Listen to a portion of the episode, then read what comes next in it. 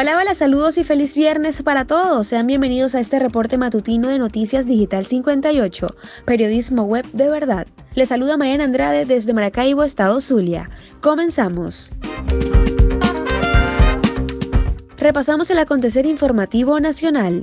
Venezuela llega a 5.373 muertos por COVID-19 desde el inicio de la pandemia. En su reporte diario, a través de la plataforma de Twitter, Rodríguez indicó que en las últimas horas, tres venezolanos murieron por COVID-19 y detalló que dos de las muertes se produjeron en Caracas y una en Zulia, con lo que ya son 5.373 los decesos a causa de la enfermedad que provoca el nuevo coronavirus desde el inicio de la pandemia.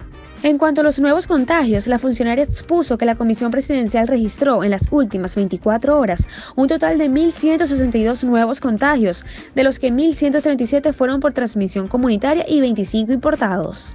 Caracas es donde se registra mayor cantidad de contagios locales con 303, seguida de Miranda con 274, Zulia con 105, Yaracuy con 71, Lara con 65, La Guaira con 60, Sucre con 59, Aragua con 54, Monagas con 30 y finalmente Anzuategui con 25. Continuamos con más noticias nacionales. Venezuela rechaza informe anual de Human Rights Watch sobre situación de derechos humanos. El canciller de Venezuela, Félix Plasencia, rechazó este jueves el informe anual de la Organización de Derechos Humanos, en el que se afirma que el presidente Nicolás Maduro utilizó el estado de emergencia decretado por la llegada del COVID-19 para intensificar el control sobre la población. El señor José Miguel Vivanco se despide de la Organización de Derechos Humanos, haciendo lo que mejor sabe hacer, fabricar expedientes para complacer a sus financistas. Su último informe, lleno de imprecisiones y sin mención a los nocivos efectos de las medidas coercitivas contra el pueblo de Venezuela, es mitomanía pura expresó el canciller en su cuenta de Twitter. En el informe publicado este mismo jueves, la organización indica que el gobierno de Maduro y sus fuerzas de seguridad son responsables de las ejecuciones extrajudiciales, desapariciones por un corto periodo de tiempo, así como el encarcelamiento de opositores, procesar a civiles en tribunales militares y torturas a los presos. Avanzamos con noticias regionales del Zulia. Aprobada en primera discusión la reforma de ordenanza de actividades económicas. Lograda desde el Consejo de Maracaibo la primera de las ordenanzas del progreso propuestas por el alcalde Rafael Ramírez, que contempla entre sus atribuciones una rebaja entre un 10 hasta un 30% de descuento para empresas registradas entre 2019 y 2021, entre otros beneficios que buscan impulsar el empleo y la producción local. Así lo anunció el concejal José Bermúdez, quien preside la comisión especial a cargo y destacó que se aprobó en esta primera discusión con el voto de la mayoría de los concejales del municipio, comprometidos con una gestión de rescate, modernización y progreso para una ciudad, dejada entre escombros por la gestión anterior. Continuamos. Maracaibo contará con frecuencia de aseo urbano luego de años sin recolección en hogares.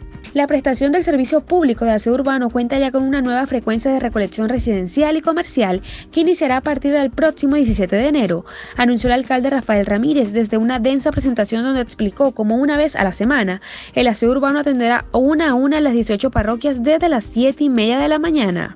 Luego de años de deuda con la ciudad, el municipio recupera bajo la gestión de Ramírez la recolección de desechos sólidos casa a casa. Es hora de un repaso noticioso por el mundo. Estados Unidos actuará de forma decisiva si Rusia lleva misiles a Venezuela o a Cuba. Estados Unidos respondería de forma decisiva si Rusia despliega misiles o infraestructura militar en Venezuela o en Cuba, afirmó este jueves Jade Sullivan, el asesor de seguridad nacional del presidente estadounidense Joe Biden. En una rueda de prensa, Sullivan añadió que no se habló de ese tema durante las conversaciones que Washington y Moscú han mantenido en la última semana, y opinó que podría tratarse de una fanfarronada del viceministro de Asuntos Exteriores ruso, que no debe tomarse demasiado en serio. Si Rusia llegara a avanzar en esa dirección, lidiaríamos con ello de forma decisiva, afirmó Sullivan en una rueda de prensa en la Casa Blanca, sin dar más detalles. Continuamos. Príncipe Andrés de Reino Unido pierde títulos militares y patrocinios reales. En una breve declaración emitida hoy en Londres, el Palacio de Buckingham dijo que con la aprobación y el consentimiento de la reina Isabel II, las afiliaciones militares y los patrocinios reales del duque de York han sido devueltos a la reina.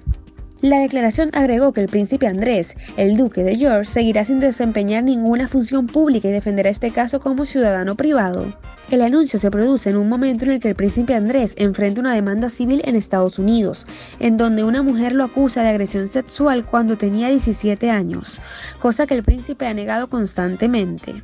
Andrés, de 61 años de edad, es el tercer hijo, segundo hijo varón de la reina Isabel II y el príncipe Felipe, duque de Edimburgo. Avanzamos con deportes. Néstor Molina eliminó a Tigres y repotenció al Cardenales. Néstor Molina, con efectiva labor de 8 innings, dejó fuera de combate a Tigres de Aragua y pavimentó el camino para claro triunfo 8 a 3 del Cardenales de Lara, que se despidió victorioso de su hogar Antonio Herrera Gutiérrez de Barquisimeto por esta semifinal.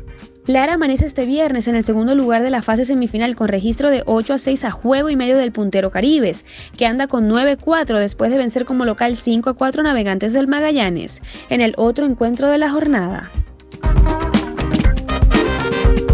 Recuerda que estas y otras informaciones las puedes conseguir en nuestro portal web digital58.com.be.